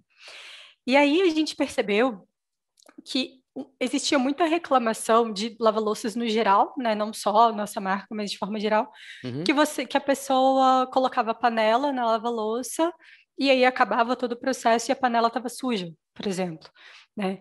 E aí a gente começou a identificar, cara, as pessoas não sabem onde, onde elas colocam as coisas que elas colocam, né? perfeito, né? Então, perfeito, ela coloca a panela no local que impede a abertura da passagem, né, do, do sabão, não vai lavar, né? O sabão não vai sair, nada vai ser lavado. E aí, a gente, como que a gente pode fazer essas identificações para que a pessoa saiba, né, onde colocar cada coisa e quais são os pontos de ação? Então, a gente criou tagzinhas azuis, né, com azul da Electrolux. Olha, uhum. aqui você coloca prato, aqui você coloca panela, aqui você coloca uh, taças e aqui você coloca talheres. E um outro fator também é a questão do filtro, né? Então, assim, o filtro ele precisa ser trocado, é como se fosse o ralinho da pia ali, né? Perfeito, Você precisa perfeito. fazer a manutenção. E tinha reclamação, nossa, mas fica com muito cheiro, não sei o que. Cara, então vamos deixar essa peça azul para que todos os pontos de ação tenham a mesma cor. Que é então, o design assim, cognitivo, é. exato, então olha, aqui, aqui, então eu tenho uma ação. Então a gente sabe que o filtro ali precisa ser trocado. Pri, uma coisa que eu queria ver com você, que eu acho bem curiosa, assim, a gente teve uma mudança radical, né, no jeito de morar das pessoas. A gente sabe que de um tempo para cá, somente a classe B, era uma classe que mudou bastante o mindset de tentar fazer aquela história lá da cidade dos 15 minutos, né? Fazer tudo perto, tudo bem, bem legal. E também isso acabou mudando a, a geografia, ou na verdade, não a geografia, tá errado falar, mas a arquitetura das casas. E é muito legal as casas começaram a ficar mais compactas, as pessoas estão comprando produtos assim diariamente, porque tem mercadinhos começaram a surgir nesses focos da cidade. E uma coisa curiosa que aconteceu, que assim, que eu lembro que o primeiro produto começou a bombar bastante, obviamente, fora a Philips lá que começou a querer fazer isso lá na década de 90, né? Foi a KitchenAid, né? Que começou a botar o produto como sendo um elemento estético da cozinha. E hoje tem pessoas que têm um KitchenAid, que é uma, uma orbital cara pra caramba, e que a maioria não vai usar, porque ela é, é, é, é para uso hard mesmo, mas que compõe a estética. E daí teve essa pegada em várias linhas né, de produtos. A Electrolux também percebeu isso. Como é que ela percebe isso? Como é que ela interage com esse ambiente que agora tudo é, é tudo faz parte da composição? Cara, muito legal a tua pergunta, Hulk. Seguinte, a gente tem visto uma grande, uma grande mudança de comportamento, né?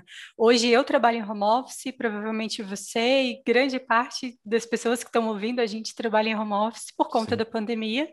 E aí a gente começou a dar valor, a dar mais valor à nossa casa, né? Então, um exemplo bem simples, eu me mudei por conta da pandemia, eu percebi que eu precisava de mais bem-estar, eu precisava de uma casa que atendesse um pouco melhor, um escritório, um, um estúdio para poder gravar as aulas, o meu noivo pudesse trabalhar. E aí, a nossa relação com os eletrodomésticos e eletroportáteis também mudou, né? Se antes, por exemplo, eu utilizava, um exemplo, tá? Uma vassoura para poder varrer o chão, agora eu quero um aspirador de pó, eu quero algo que, que me ajude, porque eu estou convivendo com aquela poeira mais tempo, olhando para aquele chão. Então, é, isso teve um, um, impacto bem grande, mas antes mesmo da pandemia, a gente começou a perceber que as pessoas, elas gostavam muito de... É, que chama a cozinha de estar, né? Então, assim, a gente ah. tem a gente tem muito isso, não só, por exemplo, quando fala ah, de classe, uma classe A, uma classe D, Sim. a gente tem a cozinha como um dos espaços principais da casa, seja ali para as pessoas se reunirem para fazer um almoço e todo mundo conversando, seja para ser um ambiente que é um pouco mais é, atrativo no sentido da estética, né? Então as uhum. pessoas começaram a investir, a sala elas investem e a cozinha também passou a ser um local assim. Então, a, a, essa orbital da KitchenAid, né, ela é um clássico, assim, ela Sim. é um produto lindo, um produto que concordo com você, né, é um, tem uma estética muito interessante, e não só pelo fato delas ter um design diferenciado, ela está trazendo decoração para um lugar que antes a gente não decorava. É, né? Antes é. a gente não pensava nos móveis da cozinha, nos eletrodomésticos da cozinha de uma forma mais estética. A gente queria uma geladeira que gelasse, a gente queria um fogão que cozinhasse, a gente queria, né? E aí toda essa mudança, ela vem sendo sendo absorvida não só pela essa questão da, da, pandemia, que é relativamente mais recente, né? Acho que agravou, mas né? A, gente... pandemia acabou agravando, mas agravou, já vinha como agravou, uma tendência, né? E, e mostrou pra gente que é para agora, sabe? Então, Perfeito. assim, a gente trouxe muita coisa que estava sendo pensada já para agora. É, um exemplo clássico disso é o nosso purificador de água, fazendo sim, da Electrolux, sim, sim. que é o, acho que chama Pure 4X, se não me engano. Que era alugado, né? e... né? Tinha todo um sistema de aluguel, né? A gente colocou na casa da minha mãe, acho. Não, não, não. Esse, esse não. Esse da Electrolux, ele é bem recente agora. Ah, tá. E então ele é pequenininho, assim, ele foi bem nessa questão de, ah, poxa, é. mas colocar nos lugares pequenininhos ali. Cara, você tem azul, tem vermelho, tem cinza, tem branco. Cores que até então não estavam nas cozinhas, né? Sim. As pessoas ou era preto, ou era branco, ou era cinza. É. E aí ele é menorzinho para ele encaixar melhor, ele tem o um sistema mais rápido para gelar mais rápido para as pessoas poderem né, ter ali uma saída de água mais eficiente, gela mais. Então, assim, isso foi um resultado mais rápido que dessa questão, mas tem muita questão também de, por exemplo, da alimentação saudável. Isso está é, tá sendo muito discutido na países da Europa com redução de consumo de carne, alimentação mais consciente, não só do que você consome, mas de onde vem, né? Aquele papo que a gente falou das uhum. origens do que a gente consome. Uhum. Então, tudo isso impacta na cozinha, impacta no tipo de eletrodoméstico que você vai ter, impacta no material do eletrodoméstico que você vai ter. Então, eu acho que é, o que antes a gente decorava, né, que é a sala de bem-estar, a cozinha hoje é uma cozinha do estar, uma cozinha do morar.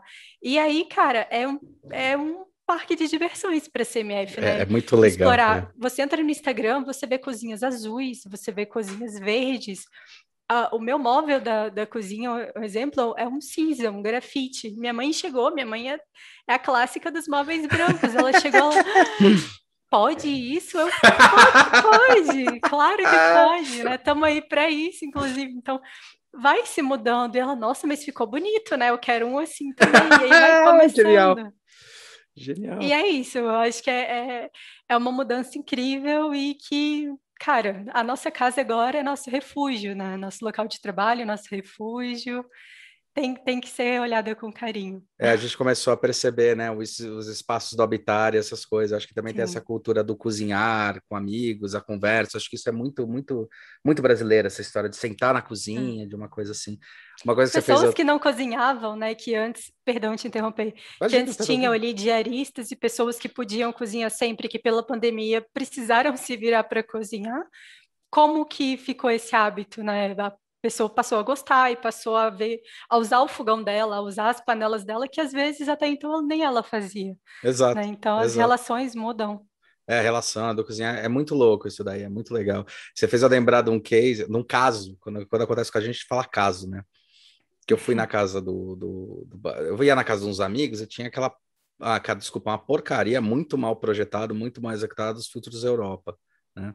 E eu lembro que um negócio cognitivo que a gente discutiu, a gente estava na faculdade a vez que eu fui, é, foi na Casa Barão, acho que se não me engano, e a gente ia, foi lá e tinha um bebedouro da, da, da Europa.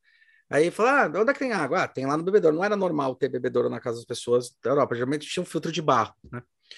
E daí eu lembro que eu fui lá e, aper... e, e girei a alavanca vermelha. Fui lá, alavanca vermelha, tomei a água. Eu falei, cara, que água bosta, cara. O que está acontecendo? A alavanca vermelha, ou seja, o registro vermelho é de retrolavagem. Ah, que né? ótimo. Ou seja, retrolavagem para limpar. o mais engraçado, olha como, como, como o, o, o que a PRI faz é tão importante, mudou tanto de pouco tempo para cá, pouco tempo assim, olha como é tão importante que lá eles colocaram vermelho para te avisar que não era para apertar, mas como valor cognitivo, o vermelho chama mais atenção. O teu olhar vai para lá e você virou a alavanca. Então, a e se não tiver minha... nada para te falar que não é ali, não, né? E estava escrito, não? mas tá, o que, que é? Ela é retrolavagem, cara. Retrolavagem. Que palavra é essa, né? Que são também palavras que são colocadas. Isso é um Sim. negócio bem curioso, assim, quando você fala do coisa. Eu lembrei desse caso, falei, mano, eu lembro que eu tomei essa água muito, muito ruim, e é falta de dessa Sim. questão da percepção de. Namings errados, né? É? Pouco claros para Não, e você está acostumado com uma torneira branca, uma torneira azul que em chuveiro é água gelada e a, e a, a vermelha é água quente. Eu fui na, na vermelha, eu falei, não, não deve ser quente, deve ser água, a temperatura outra deve ser gelada. Só tinha duas opções, né? E ele não tinha gelada na, na coisa dele. Não então tinha aquela opção estou com sorte, né? É, e aí é. você aperta e é o que você Escolha queria. um botão, é, exatamente. é. Né? Então, é, eu acho que o CMF ele está muito além de ser bonitinho. Sim, tem sim. que ter a informação, tem que funcionar, tem que caber no prazo do projeto, tem que caber no, no Custo, bolso da empresa uhum. ou do cliente. Uhum. E, e, muito por isso também que eu fiz o curso. Eu lancei o curso em 2020, que é o curso de CMF. Uhum. Eu tenho a minha escola, chama Losk Design. Vai estar tá embaixo e... na descrição, galera. Vai, vai estar tá aqui embaixo também. Ah, é. E aí eu criei, que eu falei, cara, a gente não tem conteúdo, a gente não tem material, é pouco site, é pouco livro, é pouco tudo. Fato. E aí eu comecei a falar, cara, deixa eu fazer aqui alguma uma, forma de ter esses, esses conhecimentos, porque era muito assim. Então, eu saía de uma empresa para você achar pessoas para poder colocar nessa empresa, tinha gente que não sabia o que era CMF, até hoje não sabe, né? Então, assim, vamos começar a oferecer o mínimo de informação para que a pessoa, claro que dependendo da empresa que ela vai atuar, ela vai ter ali, né? Nem tudo que está no curso é ali, tem coisa que a tua empresa vai fazer diferente, mas o Sim. processo geral é o mesmo para todo mundo, né? Uhum, uhum. As etapas de processo são as mesmas. Uhum. E aí eu lancei o curso no ano passado, em 2020, e, cara, eu tive uns insights muito bons, sabe? O que assim, eu tenho alunos que, nesse, nessa questão que você comentou, putz, Pri, é, é, a, minha, a minha empresa reduziu o conteúdo, eu estou aqui há X anos, mas agora que eu estou precisando de, de aprender CMF. Cara, uhum. beleza, eu tenho curso, me chama, e aí me manda e-mail, eu vou lá e ajudo, respondo. Porque, querendo ou não, se o conteúdo, se o conteúdo ficar só comigo, acabou. Como que o CMF vai crescer no Brasil? Como Nem que a gente vai cresce. ter mais profissionais? Ah, né? Então, assim, esse foi o objetivo do curso. E eu queria fazer um merchan, se você não se importasse. Claro, óbvio. Você está aqui para isso também, pelo amor de Deus. Legal. É, o curso, ele é totalmente online e você pode assistir onde você quiser, a hora que você quiser. Ele tem numa plataforma exclusiva, então isso garante que só os alunos tenham acesso, né, para que vocês sintam honrados pelo valor que vocês estão pagando para isso. Sim. São 20 aulas no total, então a gente tem o primeiro módulo de introdução que fala o que é o CMF, o que é CMF Coloritrim, quais são as áreas de atuação, é, quais são as etapas do processo, né? Quais são as responsabilidades? Aí depois a gente fala sobre cores, a gente entra, óbvio, né, na psicologia das cores, mas de uma forma mais rasa, a gente vai Sim. falar de cores patenteadas, a gente vai falar do impacto das cores Sim. na cultura. Então, por exemplo, putz, por que que é, o McDonald's teve que trocar a cor deles em determinado país ou em determinado bairro de um, de um putz, é porque ali tem uma gangue, ali tem. Então você começa a entender por que, que a Tiffany é tão forte quanto ela é, uhum. por que, uhum. que a Coca-Cola é tão forte quanto ela é, uhum. né? Que são cores que são imensuráveis e patenteadas e você não pode usar. Sim. Né? Então, verde Tiffany, como... famoso verde Tiffany. Azul ah, Tiffany, verde Tiffany. Azul Tiffany. Azul Tiffany. É. azul Tiffany. Ela fala do case da Tiffany também. Então, assim, é, como, e como utilizar a, cultura, a, a, a cor para os seus projetos, né? Você uhum. vai fazer um vestido de noiva, por exemplo. Beleza, as noivas no Brasil utilizam branco, mas as noivas no Oriente utilizam preto. Preto aqui é luto, meu Deus. Então, né, como que você vai entender um pouquinho mais de aplicar cor além do ah, vermelho é paixão, é, preto é luto, ah, não, é, verde é, é saúde. É. Tem até Vamos aquela... aprofundar um pouquinho mais, né? É, tem uma frase que meu tio fala para minha, pra minha tia, eles moram nos Estados Unidos um bom tempo, né? Eles falam Red Roses for Blue Woman, né? Woman. E aí você vai para pensar, né? Fala, pô, Blue, no Brasil, Blue é tudo bem, né? Nos Estados Unidos é sede. É a depressão. É a depressão. É. Então, tem muito essa questão. É... Tanto o blues, né? O blues Tanto que o blues é isso. isso. O blues é, é. isso, né? É, a melancolia é a coisa baseada em cima disso. Então, isso é muito louco. Legal, puta, isso é, isso é importante pra caramba. Eu acho que tem que, Super. que, que realmente é, falar teu curso, fazer o curso, né? É. Aí esses dois, eles são assim um pouquinho mais, uh, mais curtos. Aí uhum. a gente tem o, o, terceiro módulo, que é materiais, e são, ó, tem muita aula. Tem aula sobre material, sobre plásticos, vidros, cerâmicas, tecidos, couros, vinis, e acho que só. E aí uma aula para cada um tipo, bastante conteúdo. Coisa pra caramba. Aí depois a gente vai para o próximo módulo que é processo. Aí a gente resgata nessa mesma ordem plásticos, metais, vidros, cerâmicas, tecidos, couros e vinis. Por quê? Para poder resgatar aquele conteúdo lá do módulo anterior uhum. e agora, opa, vai fazer, vai fazer sentido aqui. Então, uhum. Então, aqueles produtos que eu vi lá, eles vão fazer sentido aqui. Perfeito. E o último, sobre sustentabilidade e um pouquinho dessa conversa que a gente já está tendo e também como é que as empresas estão fazendo, é, o que, que precisa ser feito, as tendências, né, os materiais que estão surgindo e tudo isso, Hulk, eu até falo assim, é, a nossa aula ela é gravada, ela tem a gravação, a, a preparação, a gravação, tem a edição, a pós-produção. Sim. E eu prezo muito pela qualidade. Então, assim, eu estou sempre. Tem um canal aberto onde os alunos podem comentar o que eles gostaram, o que eles não gostaram. O e-mail é totalmente aberto também. Pri, olha, eu senti falta. Aconteceu essa semana, Pri, olha, eu senti falta de você falar um pouquinho mais de eu acho que era tampografia, alguma coisa tá. assim, tampografia, serigrafia. Você consegue me ajudar? Claro, consigo, vamos lá, faz isso, isso e isso, uma outra coisa que você pode fazer assim, assim, assim. Porque o curso, ele é, ele é uma base, mas Sim. só você vai saber da tua, da tua necessidade, Sim. né? Então, e, e eu acredito muito que funcione dessa forma, porque eu estou disseminando, e além disso, eu conto também com empresas para poder falar comigo. Então, a gente já teve, por exemplo, o o Marcel, que é gerente de design da Chili Beans, num papo incrível, tá no Legal. YouTube. Sim, tá no YouTube, eu vi. Sim, sim. Cara, um, cara, gente boa demais, que abriu todo o processo, como é que funciona. A gente teve um papo com a Mitty, da Meet Shoes, que ela falou. É, é, a, assim, até que ponto que vale a pena seguir tendência? Ela contou um case de que ela pegou um material e custou caro porque o material não vendeu. Por quê? Ela não conhecia o cliente dela, ela não sabia quem era o consumidor dela. Então, a gente tem, esses são disponíveis, né, para todo mundo, e a gente também tem conteúdo gratuito para, desculpa, conteúdo exclusivo para os alunos. Sim. Então, a Merck, a Merck é uma das maiores empresas de pigmentos do uhum. mundo. Então, tá no esmalte, provavelmente tá no, em alguns produtos da tua casa, tá nos carros.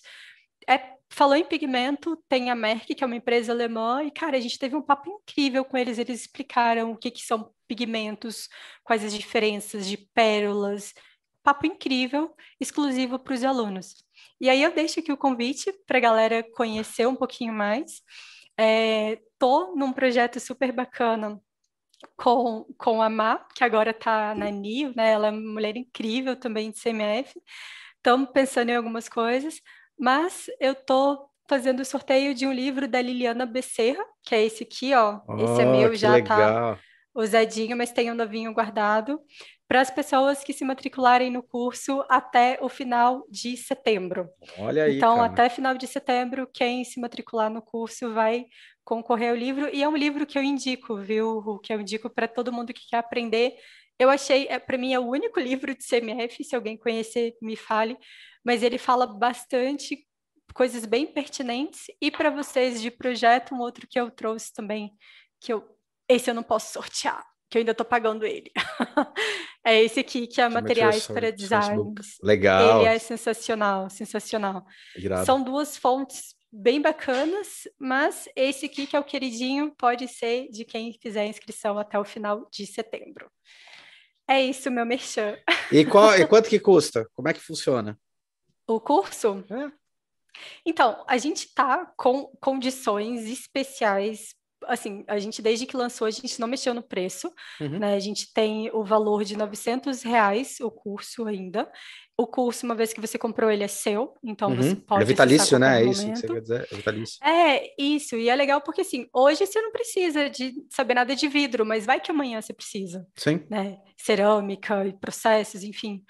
E é, tanto pode... não saber quanto acontece uma coisa que é curiosa quando você faz esse tipo de curso, e aí tá dentro do bloco de extensão, dessas coisas, que é o quanto isso pode ativar potenciais e inovações que você vai ter. Porque fazer curso, fazer essas coisas ajuda você.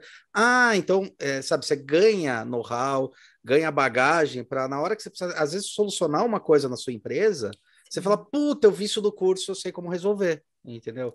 Para isso que serve. E se não souber, manda e-mail também que a gente ajuda se a gente der conta, né? Dá, dá conta. E... Tudo, e, e, é isso, assim, então... Uh, ah, dá conta de link... responder, é verdade, você é lotado é, de coisa, dá conta é de responder. Se não, você pega para a empresa que você está trabalhando, vira para o teu chefe e fala, ó, oh, vou pegar a consultoria sabe? Da Isso, Priscila. Também fazemos, tá? também que é fazemos. bom fazer, porque daí ela vai ajudar bastante, tá? Sim, principalmente, é, Hulk, em indústrias que não têm áreas de CMF, que são a maioria, né? então, maioria, às vezes, vale mais a pena ter a consultoria para o time, para ajudar, né? Sim. E a primeira aula está gratuita também, está aberta para quem quiser conhecer, ver como que as aulas são gravadas, a qualidade do material, da gravação. Não tô, né? Estava falando com o Hulk, me mudei, então não tô no estúdio de gravação, mas tenho o estúdio. A aula está disponível, quem quiser ouvir. Espero que gostem. A gente vai botar o link da aula também. aí que dá para ouvir aí embaixo também para vocês ouvirem, tá? É, não, não, é, não acho que é merchandising, eu acho que é o contrário, é colaboração. Eu chamo isso de colaboração. O canal é para isso, tá? Muito bom. É, muito bom, acho perfeito ter, o curso. E galera, assim, 900 conto, na boa. Tipo, eu vou falar, ah, é preço de pinga, não é preço de pinga, é investimento, tá? Uhum. Então, investir em conhecimento, investir em pessoas que conhecem da área, tá? E que realmente tem coisas boas para se dizer sobre o setor. E lembrando uma coisa, que cursos que a gente fala aí, no caso dela, são EAD, eu não sei se tem alguns atendimentos que são ao vivo, online, quando para a pessoa que está fazendo o curso? Então, depende muito da necessidade. Eu costumo ah. fazer conversas, então se a pessoa Perfeito. quiser ter uma conversa, ele tirar alguma dúvida, a gente pode fazer, mas as aulas elas acabam sendo gravadas para ter a flexibilidade é, da não, pessoa. normal, normal. A quando gente... quiser ouvir, mas a gente sempre faz assim conversas ah, com então, perfeito, reuniões. Perfeito. Então, porque eu ia chegar nisso, né? É, uma coisa assim, o EAD, né? Quando a gente fala de, de ensino à distância, o EAD, que é o formato EAD, às vezes ele é só EAD. Quando você tem uma ajuda assim que você pode fazer a consulta, então assim, você não está pagando só por, por isso. Você está só por isso. Estou falando assim, você não está pagando por isso só, né? Somente ah, o curso e as horas que tem. Não, você está pagando pelo conhecimento dela, por, por você estar tá muito próximo, a princípio que já trabalha bastante tempo nessa área e que pode te dar até algumas resoluções assim de, de de, é, de, soluções, né? Então você consegue conversar. Então não é simplesmente você comprou um curso numa plataforma, você está comprando de uma pessoa que é especializada nisso. O que está faltando muito no mercado, às vezes você vai numa plataforma e tem trocentos uhum. cursos, né? Ah, 900 conto, eu compro, tem 2 mil cursos. Tá, é, às vezes é, às vezes você não vai precisar dos dois mil, então, tipo, e às vezes não tá te levando para o caminho que você precisa. E tem uma outra coisa curiosa em AD, é, que as pessoas esquecem de falar, que é o seguinte, ela tá falando aí que tem 20 módulos, vamos dizer que cada módulo tem uma hora, né? 20 aulas, então, cinco módulos. Cinco módulos, 20 aulas, é, quanta, quanto tempo de aula? Total, quantas horas? Ih, fechou o som. Oh, perdão. É. São varia bastante, mas depende, depende um pouco assim. Geralmente são 40, 50 minutos por aula, por conteúdo, é bastante coisa. É coisa para caramba. Então a gente está falando aí de 20 aulas, a gente está falando aí de mais ou menos umas 15 horas, né? De conteúdo mais EAD, tem um negócio que às vezes as pessoas esquecem de falar. Vocês vão ter mais de 30 horas de conteúdo, tá? Porque vai ser passado referência, vai ser passado um monte de coisa, material, um monte de coisa que vocês vão também descobrir lugares onde vocês podem fazer pesquisa. Geralmente, quando a gente fala em AD, tem que lembrar que você tem as horas do curso e aquilo que foi passado dentro, que se você continuar indo, você ganha a mais, né? O dobro. Geralmente a gente fala que existe o dobro de conhecimento e não é uma venda, tá? É como funciona a, estrutura de um EAD, né? Porque quando ela está falando de uma coisa, vai estar tá falando sobre referência, sobre tendência, sobre lugares que vocês podem visitar, lugares que você pode ler, artigos, matérias, livros. E, cara, isso é mais um conhecimento de horas que você tem para fazer. Então, é, é, importante deixar bem salientado isso, sabe? Isso, é assim que funcionam esses cursos, é para isso que servem esses cursos, tá? E com pessoas especialistas é a melhor coisa que você pode fazer, né? E, é. cara, CM, CMF serve, serve para tudo, né? Para tudo, é, para todas as áreas. Uma coisa super legal uma coisa super legal que eu faço também, eu deixo sempre todas as referências que eu uso. Então, olha, módulo tal, eu estou usando esses Perfeito. livros, e no final de cada aula, todas as referências. Isso ajuda muito porque, né, você quer saber um pouco mais sobre determinado produto. É, a gente tem o um cuidado com a diagramação de aula, sou, sou bem chatinha para isso, né? Então, Afinal, um layout é a tua área. interessante, né? Não posso entregar nada mal diagramado, mas também tem a questão, a gente tem uma aula que eu dou bônus, de não me engano, não sei se são 10, se são 15 sites onde nós, CMF, fazemos buscas de tendências de mercado, os principais sites de pesquisa. Então, é bem legal porque, assim, é uma biblioteca que já vai te ajudar para a vida, assim, né? Já deixa tudo salvo. Sim, sim. Perfeito. Muito bom, Pri. Pri, eu queria agradecer, se quer deixar alguma, algum recado final Cara, eu queria agradecer muito, dizer é, que é super bacana teu trabalho, agradecer todo mundo Obrigado. que ouviu até aqui, né? Falo um pouquinho bastante, mas espero que tenha sido rico para todo mundo. E quero muito convidá-los a conhecer um pouquinho mais no meu site sobre quem sou eu, sobre meu trabalho, meu portfólio tá lá também. Preciso atualizar com alguns produtos novos que se lançaram, mas está tudo lá. Vejam a primeira aula que é gratuita, conheça um pouquinho mais do curso e entre em contato comigo também. O importante é que a gente consiga disseminar cada vez mais conteúdo e ter CMF disponíveis né, no nosso mercado para trabalhar junto com a gente no futuro. Perfeito, perfeito. Eu, que, eu queria agradecer, obrigado pelo, pelo tempo aí, pela disponibilidade, viu? E vamos lá, vamos, tudo que a gente puder ajudar, a gente ajuda aí. E depois a gente conversa, eu preciso ver aqui o negócio do projeto aqui que a gente está querendo fazer a consultoria com você. E a gente, vai, a gente vai conversando sobre isso. Tá bom? Sim. E espero Bem... você no meu YouTube. Só chamar, só chamar que a gente tá lá. tá bom? Obrigada. Obrigado você, Pri. Beleza, galera. Valeu, obrigado, Pri.